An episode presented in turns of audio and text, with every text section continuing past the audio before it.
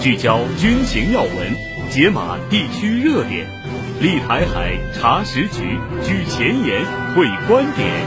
欢迎收听《台海点兵》。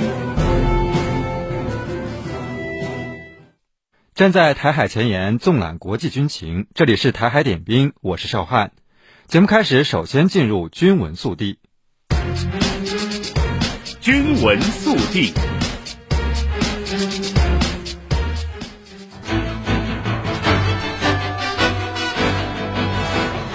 十二月二十二日，联合国安理会以十三票赞成、两票弃权的结果，通过第两千七百二十号决议，要求立即、安全和不受阻碍地向整个加沙地带的巴勒斯坦平民直接提供大规模人道主义援助，并为持续停止敌对行动创造条件。当天，美国和俄罗斯对这项由阿拉伯联合酋长国提交的决议草案投了弃权票。投票前，美国否决了由俄罗斯提出的一项关于呼吁恢复原草案中暂停敌对行动措辞的修正案。当地时间十二月二十三日清晨，以色列国防军在约旦河西岸的杰宁难民营及数个其他城镇展开逮捕行动。有目击者称，以军在黎明前出动，在杰宁政府医院附近部署推土机和军用车辆，在一些建筑内和楼顶上派驻狙击手。随后，在杰宁难民营展开进屋搜查和逮捕行动。以军行动期间，该地区出现电力中断。当天，以军类似行动还在约旦河西岸城市伯利恒、杰里科、希伯伦等地同时进行。部分地区的巴勒斯坦人与以军发生对抗。当地时间十二月二十一日，美国国防部长奥斯汀与乌克兰国防部长乌梅罗夫通话，双方讨论了乌克兰局势的最新情况和安全援助的优先事项。十二月二十二日，日本政府在内阁会议上确定了二零二四年度财政预算案。此次预算案中，防务费预算达到了七点九一七二万亿日元，同比上涨百分之十六点六，再创历史新高。当天，日本政府还修订了防卫装备转移三原则及其实施方针，决定向美国出口在日本生产的爱国者防空导弹。据了解，此次政策修改的重点是允许日本将其生产并组装的成品武器出口到给予日本生产许可的授权国，而在此之前，日本仅能向授权国出口相关武器的零部件。据印度报业托拉斯 （PTI） 二十二号报道，一群武装分子二十一日在有争议的克什米尔地区伏击了两辆印度军车，造成五名士兵死亡，并有两人受伤。美联社称，伏击事件发生在彭奇地区。靠近巴基斯坦和印度在克什米尔的实际控制线。袭击发生后，印度军方在该地区发起大规模搜索行动，并部署空中监视和嗅探犬来追捕武装分子。好的，接下来让我们一起来关注一下抗震救灾及战区演训的情况。甘肃积石山六点二级地震发生后，任务部队官兵和民兵持续奋战在抗震救灾一线，全力帮助受灾群众恢复生产生活秩序，重建家园。现在呢是在石原镇的镇政府，这两天啊，这里已经成为了救灾物资的一个转运中心。所有支援石原镇的救灾物资呢，都会在这里进行一个卸载，并分发到各个村庄。那从昨天晚上临时接到了协助地方政府来进行物资转运和卸载的这样一个临时任务呢，第七十六集团军某旅的官兵呢，出动了十四台车，分两个方向，将近六十多吨的物资呢，是分发到了七个村庄来。保障群众的生活需求。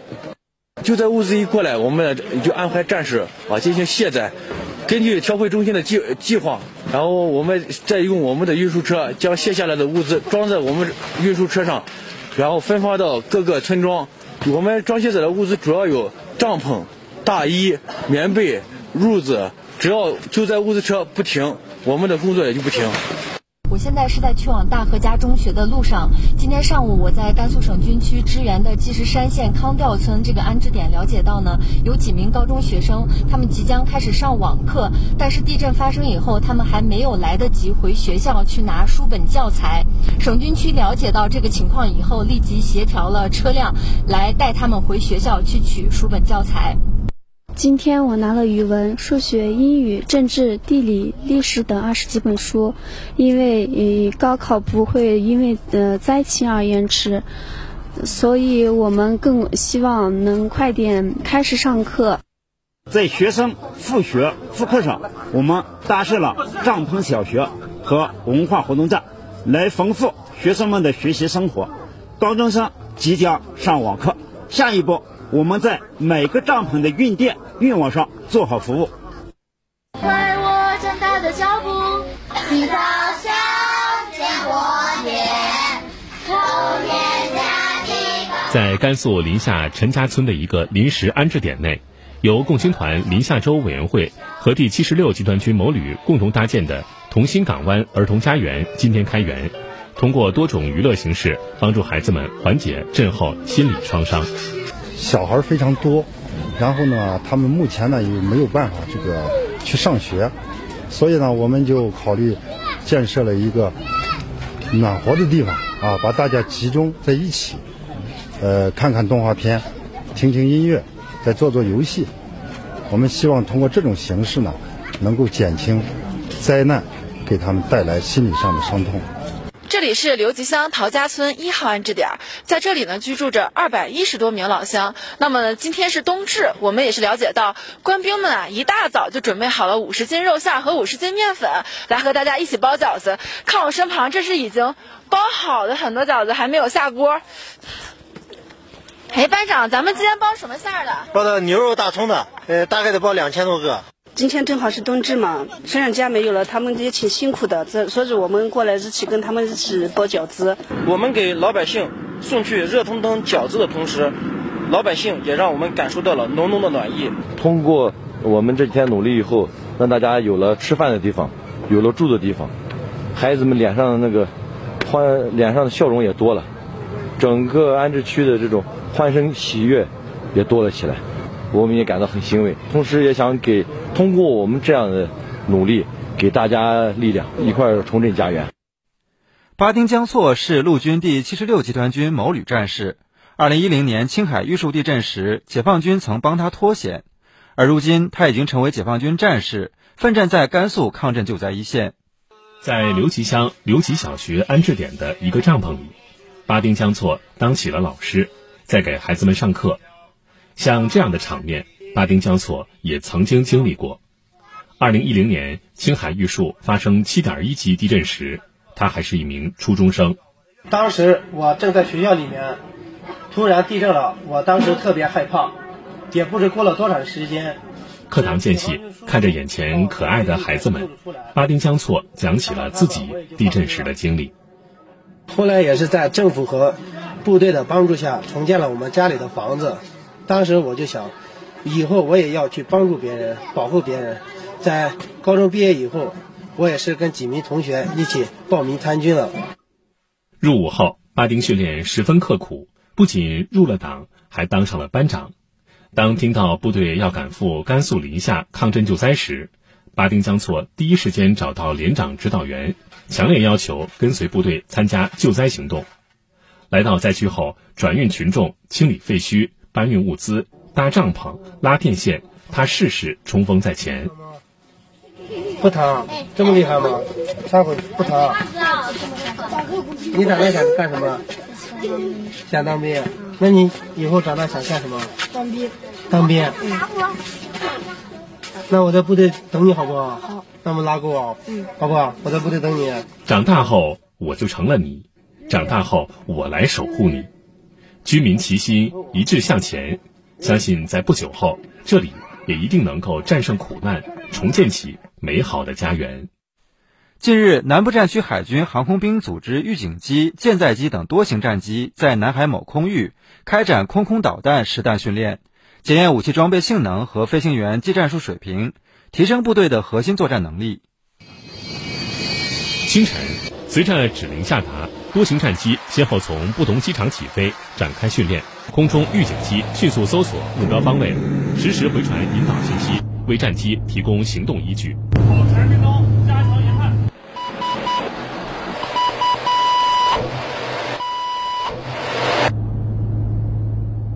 报告指挥员，目标判定，全部击落。舰载机完成首轮打击后，某型歼击机接力出动。与预警机组网建链，迅速进入攻击航线。点火量截获目标。一分钟，一分钟。攻击。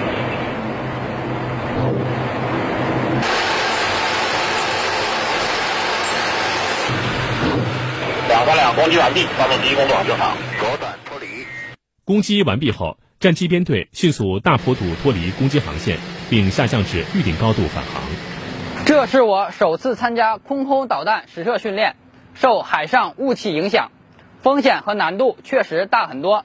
因此，我在进入攻击阵位后，必须精准调整判别，建立最佳攻击航线，才能在第一时间完成导弹发射，达到毁伤目的。此次空空导弹攻击训练囊括多种机型，所有参训空勤成绩均达到良好以上。他们还组织参训部队重点学习研究导弹原理、使用限制和操作规程，为任务实施提供可靠保证。此次实弹攻击训练多机场、多机型同时组训，出动架次多，协同难度大，安全风险高，既检验了飞行员实际使用武器的能力，又有效地提升了我们指挥引导人员联合指挥的水平。大国博弈，风云变幻。当前中美关系正面临建交以来异常严峻复杂的局面。现代战争剑拔弩张。当地时间十九号至二十号凌晨，顿涅茨克和卢甘斯克均遭到乌克兰军方的炮击。站在台海前沿，纵览国际军情，这里是台海点兵。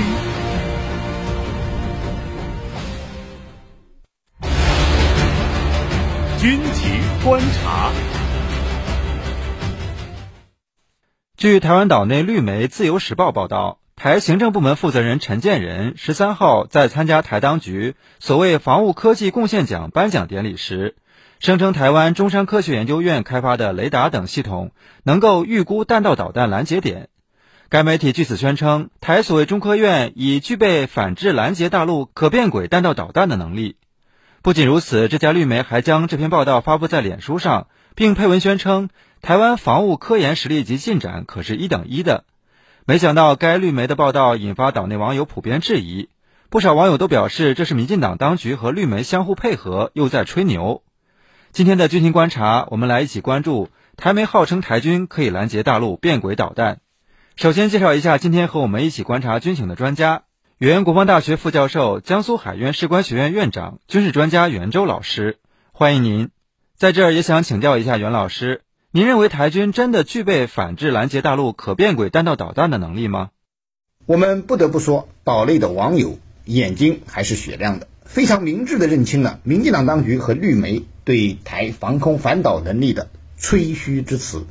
实际上，这也不是绿营第一次夸大其词的吹嘘台强大的防空反导能力。相比《自由时报》，台退役将领陈宇北关于台湾防空能力的吹嘘之词才叫登峰造极。他曾在一档岛内电视节目中妄称，台军一枚防空导弹拦截成功率已达百分之七十，这样三枚防空导弹的拦截率就能高达百分之二百一十。一个台军退役少将的这番完全违背数学常识的解读，除了说明他自己的无知，更能说明的则是台军战力只能靠吹的无赖。这次《自由时报》吹嘘的台军可拦截大陆可变轨导弹，其实和陈宇北的无知有异曲同工之妙，同样经不起推敲。只不过陈宇北犯的是人尽皆知的低级错误。而《自由时报》所犯的错误，没有点军事装备常识，还真的识别不出。《自由时报》声称，台军具备了拦截大陆变轨导弹的能力，依据是陈建仁所言，台中科院研发的雷达可以预估弹道导弹拦截点。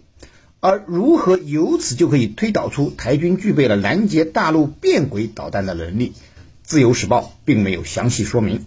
这也说明了。他所声称的台军拦截大陆可变轨导弹的防空反导能力背后大有玄机。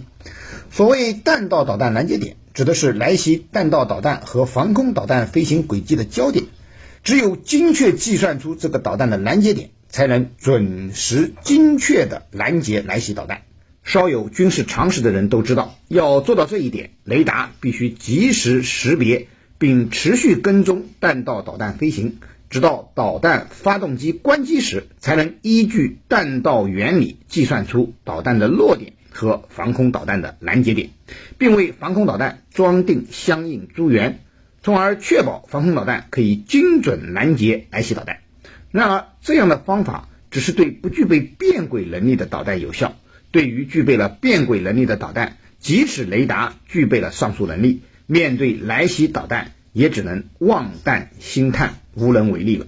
因为具备变轨能力的导弹，要么采取发动机二次点火改变飞行方向，要么利用空气动力学原理调整飞行轨道。无论何种方式，导弹变轨通常都发生在导弹飞行的末端。此时，快速飞行的导弹一旦失变轨，即使对方的雷达能够持续有效地对其进行跟踪定位，并再次测算出防空导弹的拦截点，可能也为时晚矣。因为防空导弹。根本就没有时间改变发射诸元去拦截这枚已经变轨的导弹了。连美国都承认，具备了变轨技术的弹道导弹一旦进入飞行末端，他们的防空反导系统几乎是束手无策。这也成为了美国大力发展中段反导导弹的原因之一，即在来袭导弹尚未实施变轨之前就要将其拦截。可是台湾海峡如此之窄，大陆的导弹速度又如此之快。台湾又怎么可能有这样的拦截能力呢？不要说拦截变轨的导弹，就连拦截普通的导弹，台军可能都来不及设置好防空导弹的射击诸元。由此可见，岛内绿媒炒作台军具备拦截大陆变轨导弹的能力，完全是糊弄那些不懂军事的民众，为台独撑腰打气，为将台湾变成刺猬岛寻找依据。目前，民进党当局已经将台湾变成了世界上防空导弹密度最高的地区，而且还在进一步谋求更为先进的防空导弹系统。然而，他们要面对的却是这些防空反导系统根本无力防御大陆导弹的现实。不仅大陆导弹的性能先进，台湾根本不具备拦截的能力，而且台湾的地形劣势明显，即使装备再多的防空反导系统也是枉然。台湾真的要避免遭受导弹的袭击，正确的选择绝不是研发雷达、装备防空反导系统，而是停止台独的罪行。台当局与其如此耗费台湾民众的民脂民膏去搞什么以武拒统，还不如推动两岸和平统一。也只有这样，才能实现台海的和平与稳定，才能保证台湾民众的幸福与利益。好的，感谢您的点评。台海点兵稍后继续。权威专家发声高一度，专业媒体视角广一度，带来军情深一度。这里是台海点兵。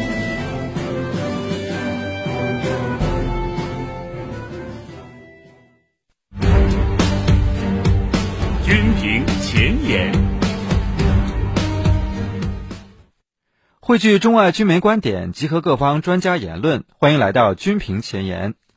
首先和各位分享的是《环球时报》的社评文章：中美两军释出积极信号，但这只是第一步。文章关注了中央军委委员、军委联合参谋部参谋长刘振立十二月二十一号应约与美军参联会主席布朗进行视频通话的消息。文章称，这是中美两国元首上个月旧金山会晤的重要成果之一，也是两军高层交流在停滞近一年半之后的首次恢复，因而受到外界的高度关注。这次通话被广泛认为是实质性的，是两支世界上最强大军队关系中的重要一步，释放出积极的信号。从中不难看出外界对中美稳定军事关系的高度期许。这篇文章进一步指出，高度期待的背后，实际上反映出的是人们对中美这两个大国出现擦枪走火乃至不可控风险的担忧。刘振立在通话中再次重申了中国在台湾问题上的严正立场。文章分析称，中方为何不厌其烦地向美方强调台湾问题？首先，因为它是中国核心利益中的核心，是中美关系政治基础中的基础，是中美关系第一条不可逾越的红线。为捍卫国家主权和领土完整，中国军队不惜一战。其次，是因为美方对中方的核心利益和重大关切始终没有给予足够的尊重，这是危险的根源所在。如果美方在这个问题上认识不到位，那中美军事对抗的风险就始终存在。文章强调，交流的目的在于解决问题，在于把中美发生军事摩擦甚至冲突的风险真正降下来。关键就看美方在意的是交流的形式还是交流的效果。如果是前者，那么中方没有义务配合美方的演出；如果是后者，那就需要美方拿出更多的实际行动。中国在军事和外交上的政策都是明确的、稳定的，每一次交流从来没有藏着掖着，美方没有可以误会的空间。中美军事关系要稳下来、好起来，美方就必须要改变自己的行为模式。文章最后总结称，说到底，中美还是要落实好两国元首共识，它代表着两国最大的共同利益，当然也是美国的根本利益。美方对此的落实和执行若打了折扣，其实也是对自身国家利益的背叛。无论如何，中美两军关系跨出了重要一步，这值得珍惜。中方致力于稳定两国两军关系的愿望是真诚的，在行动上也是实实在在的。美方近来做出了不少相向而行的表态，这是个好的信号。但更重要的是，华盛顿还需要拿出更多、更扎实的行动。接下来，我们一起来看军事观察员梁永春的一条评论。美组建多国海军部队部署红海，目的并不简单。新一轮巴以冲突爆发后，也门胡塞武装在红海多次袭击与以色列有关的船只。美国近日宣布与部分国家成立护航联盟，以应对也门胡塞武装在红海水域的袭击。对此，胡塞武装回应称，美国此举是为保护以色列，军事化红海水域。梁永春认为，美国拉盟友组建护航联盟的意图，并非像美国说的那么简单。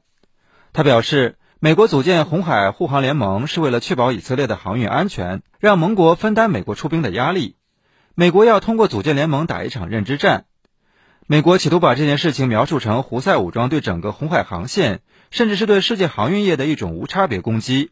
所以，美国以国际社会领袖自居，企图把胡塞武装及其背后的力量推到国际社会的对立面。这是典型的政治军事仗，政治目的是主要的，军事手段只是辅助。目前已经有英国、加拿大、法国和意大利等九个盟国被证实加入这一护航联盟，相关中东国家对此却响应寥寥。报道称，截至目前只有巴林一国宣布参加，但并未公布具体如何参与。被美国寄予厚望的地区大国沙特对此并无回应。此外，在红海航道危机中利益受损的埃及，以及已经向红海派出四艘萨尔六型护卫舰的以色列，也同样没有加入护航联盟。梁永春认为，美国没有让以色列加入是为了避嫌，而其他国家反应冷淡，主要是不想介入巴以冲突，不想为以色列站台。以色列在加沙滥杀无辜已经引起了公愤，如果加入了这个联盟，就坐实了美国实际上是在驱使盟友为以色列护航。美国组建的护航联盟里有八个北约国家，中东大国没有一个加入，很明显就是不愿意为以色列护航。尽管北约国家宣布加入，但对此事的支持也极为有限。他们不是不给美国面子，而是都要跟以色列撇清关系。美国想搞联盟，却弄巧成拙，把自己弄成了孤家寡人，这凸显了美国目前在中东问题上的空前孤立。以上就是今天军评前沿的全部内容。台海点兵稍后继续。聚焦军情要闻，解码地区热点，立台海查实局，举前沿会观点。欢迎收听《台海点兵》。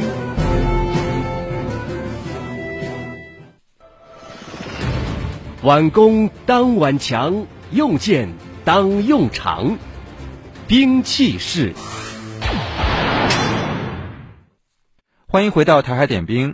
今天的兵器式环节，我们继续邀请原国防大学副教授、江苏海军士官学院院长、军事专家袁周老师为大家介绍俄罗斯的武器装备。听众朋友们，大家好，今天呢，我将和大家聊聊俄罗斯空天军的现役主力战斗机。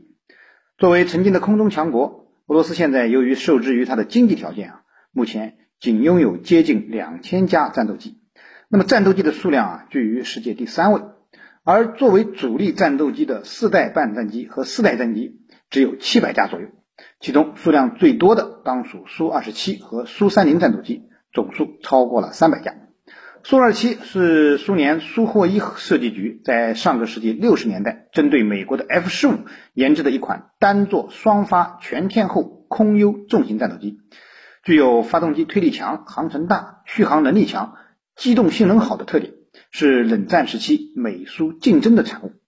苏三零战斗机呢，则是对苏二十七的深度改进型，突出了对空对地等双重多用途的功能，具有超低空持续飞行能力好。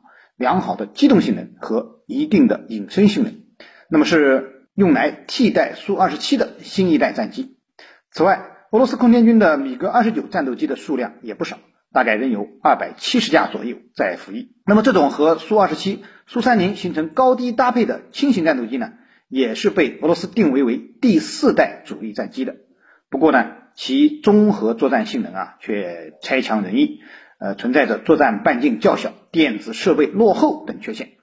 随着时光的流逝，无论是苏霍伊生产的苏 -27 和苏 -30，还是米高扬生产的米格二十九，都已经显得老旧，无法适应现代空战的要求。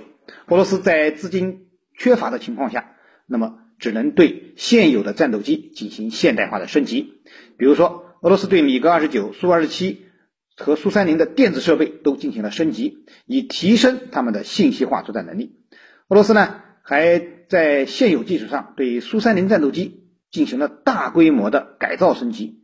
俄罗斯的魔改版苏三零、苏三零 M 二和苏三零 SM 已经在叙利亚战场上有了很好的实战表现。为了强化俄罗斯空天军的现代空战能力，俄罗斯在经济条件有限的情况下，仍然恢复和新增了新型战斗机的研发计划。其中，苏三十四就是俄罗斯接手的前苏联发展的一款新型战斗轰炸机的研发项目。该机继承了苏二十七战机良好的气动外形，再对机头重新进行了调整设计，使得它更像一个扁平的鸭头。因此呢，北约给它取了一个丑化它的代号“鸭嘴兽”。而这款重型战斗轰炸机最大航程达到了七千公里。最大载弹量有八吨，既可以执行制空作战任务，也可以承担精确对陆打击和反舰作战任务。目前呢，已经有超过一百二十架苏二十四在俄罗斯空天军服役，成为了俄罗斯空天军的主力战机之一。最值得一提的是，俄罗斯最新研发的苏三十五战斗机，这款四代半战斗机啊，由于装备了矢量发动机，因而具备了许多第五代战斗机的功能，包括超音速巡航能力。超视距打击能力和超强的机动能力。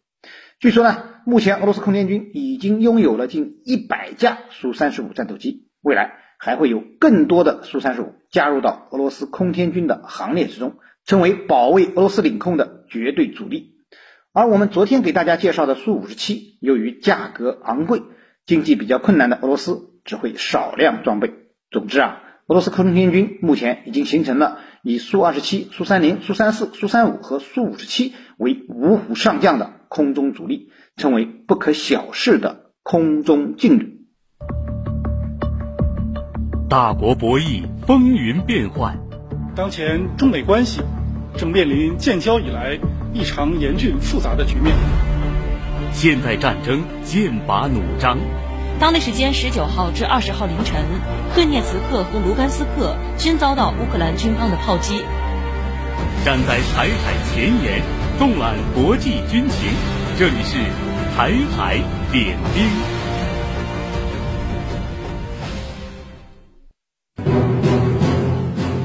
权威专家发声高一度，专业媒体视角广一度，带来军情深一度。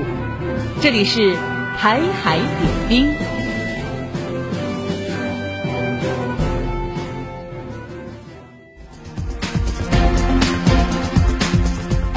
好的，以上就是今天台海点兵的所有内容。站在台海前沿，纵览国际军情。这里是台海点兵，我们明天再见。